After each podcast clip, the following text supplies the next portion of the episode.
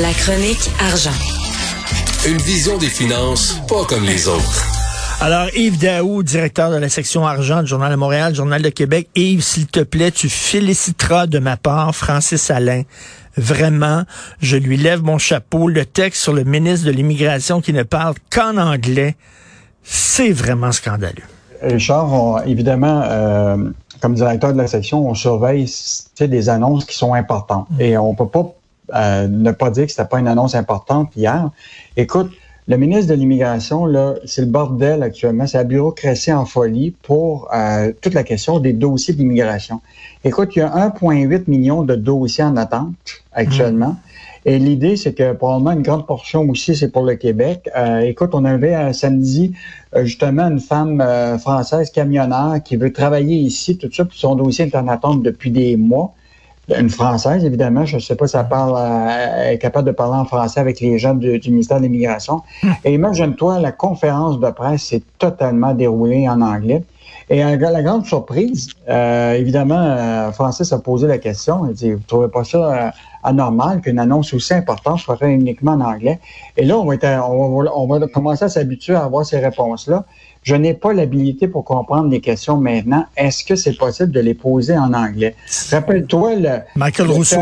Ben oui, le tollé que ça avait soulevé. Euh, donc, euh, ça pose toutes sortes de questions. Et imagine-toi, je ne sais pas si lui est dans son bureau, là, puis il attend juste les appels, mais le commissaire aux langues officielles qui a reçu, euh, on l'a appelé, puis il dit, a priori, les faits que vous rapportez semblent préoccupants.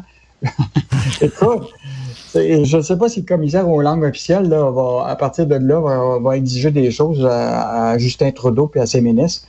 Mais en tout cas, c'est vraiment...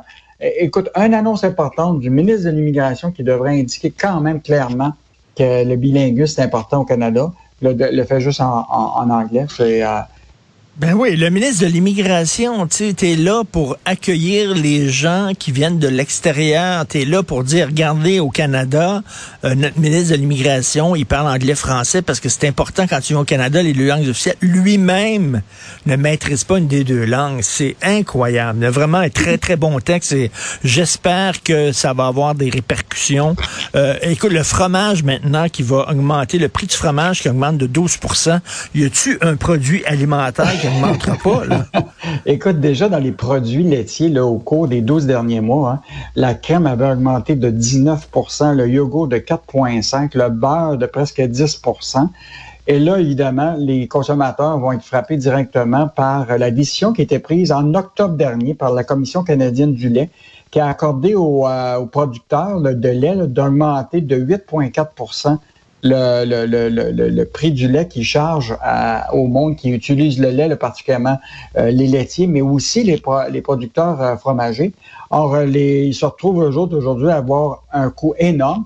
Et donc, hier, on était rencontrés les, les gens qui vendent le fromage, comme la, la, la, fromagerie Amiel, qui a plusieurs boutiques à, travers le Québec. Là. Lui, il estime actuellement que la hausse là, dans les produits d'ici, ça va être entre 8 et 12% pour les, cette année. Écoute, euh, depuis 25 ans, lui, ses os, c'était à peu près de 3 à 5 Et hmm. donc, écoute, c'est majeur.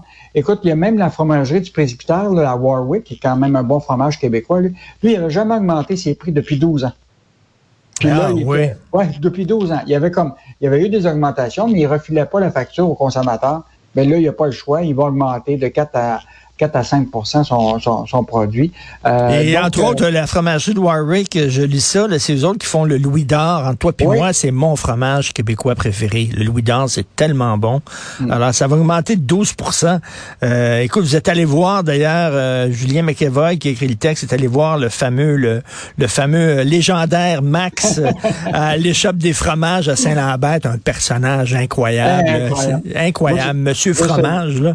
Moi, juste, j'ai connu son père parce que ah c'était son père, M. Ben Dubois, qui avait parti euh, cette échoppe-là, puis ça, il était décédé d'une longue maladie, et c'est son fils, Max, euh, qui avait repris ça. Et lui, euh, effectivement, il n'a pas la langue de sa poche. Il ah défend les producteurs de fromage au Québec. et lui estime effectivement que la hausse là, va, être, va être marquée pour les fromages ici. Et l'inquiétude que les gens ont, puis c'est tout à fait normal pour les producteurs de québécois, c'est que là, l'écart, souvent avec les fromages européens, va commencer à s'amenuiser. Et donc, euh, ça se peut très bien qu'à un moment, les fromages qui sont importés de France vont peut-être être meilleur marché que les produits québécois. Et donc, euh, ça, tu vas avoir une, une, grosse concurrence parce que tu sais, depuis l'accord du libre-échange euh, avec l'Europe, euh, tu as le droit à importer davantage de produits français ici. Euh, donc, une hausse qui, qui va être significative pour les consommateurs, mais peut-être que les consommateurs vont accepter quand même de payer pour des produits québécois. Et les camionneurs, ils craignent de passer de héros à zéro. Écoute, ça, c'est vraiment bon parce que là, vraiment, l'industrie du camionnage est en train de, prendre un coup majeur avec euh, le visage des, camionneurs à, Ottawa. Là. Euh, tu sais, tu te rappelles, au début de la pandémie, là, les camionneurs, puis évidemment ceux qui travaillaient dans les épiceries, là, c'était considéré comme les, euh, les héros. Tu comprends-tu? Parce que c'est eux autres qui faisaient voyager la marchandise des États-Unis, les fruits et légumes qui arrivaient au Québec, etc. Et là, aujourd'hui, leur image est un peu ternie par Imagine-toi l'association du camionnage de voir euh, Rambo qui s'en vient à Québec. Là. Ça donne pas une bonne image de cette industrie-là de voir que. Ben non. écoute. Ben donc, euh, Marc Cadieux de l'Association du camionnage, il dit là, écoute, ça, ça dépasse vraiment. nous autres, on, on peut pas supporter, accepter ça. Euh, donc, l'association est sortie hier. Ce qui est intéressant quand même, il y a un silence assez important des gros joueurs de l'industrie, les groupes Robert, Transwest, euh, d'autres compagnies, on, euh, qu'on on les a appelés hier, et euh, ils ont vraiment fait un silence radio. Donc, il y a vraiment probablement une préoccupation énorme de l'industrie du camionnage à cet égard, hmm. de, de, voir que leur, leur image était, était terminée un petit peu par quelques camionneurs un peu un peu fou. Oui, et euh, en terminant, des jardins, euh, les gens qui aiment ça, aller à la caisse, là, puis euh, pas aller dans un guichet automatique, mais rencontrer la madame au comptoir, puis jaser avec, puis tout ça, leur chien est mort, parce que là, des jardins, ils viennent de fermer, quoi, 69 centres de services. Oui, en fait, l'idée, c'est qu'ils en ont fermé 69 en l'année dernière, mais sur une période de 5 ans, depuis 2015, c'est 30% du réseau de Desjardins qui a fondu. C'est-à-dire que tu as moins de caisses populaires, moins de centres de services. Mais écoute, c'est une décision d'affaires parce que, mm. écoute, les transactions comptoirs là, représentent maintenant seulement 1% des opérations chez les membres de Desjardins. Donc, euh, c'est sûr qu'il y, a eh des habitudes de consommation qui ont, qui ont changé, là, euh, parce qu'évidemment, tout le côté numérique a pris une ampleur euh, majeure. Là. Souvent, les transactions, autant aux caisses électroniques que accéder, là, qui est le, site web, maintenant représente souvent plus que 50 de, de l'activité de, des jardins.